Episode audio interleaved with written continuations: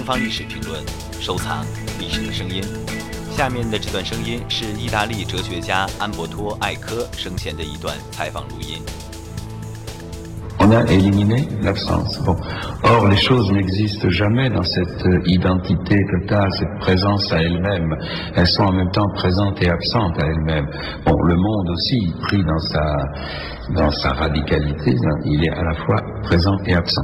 Donc, euh, euh, étant donné que la présence est dominante, euh, le rôle de l'image à ce moment-là, c'est plutôt d'aller vers l'absence, c'est-à-dire de donner, hein, de pas de témoigner, mais enfin de rendre compte un peu de cette absence qu'on oublie en général au profit de la pure présence.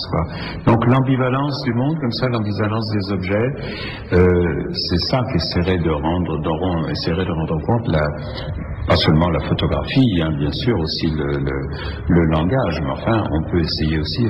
Voilà, on a lutté contre une espèce de, de présence exagérée, de présence extravagante du monde. 更多精彩声音，请关注东方历史评论官方网站。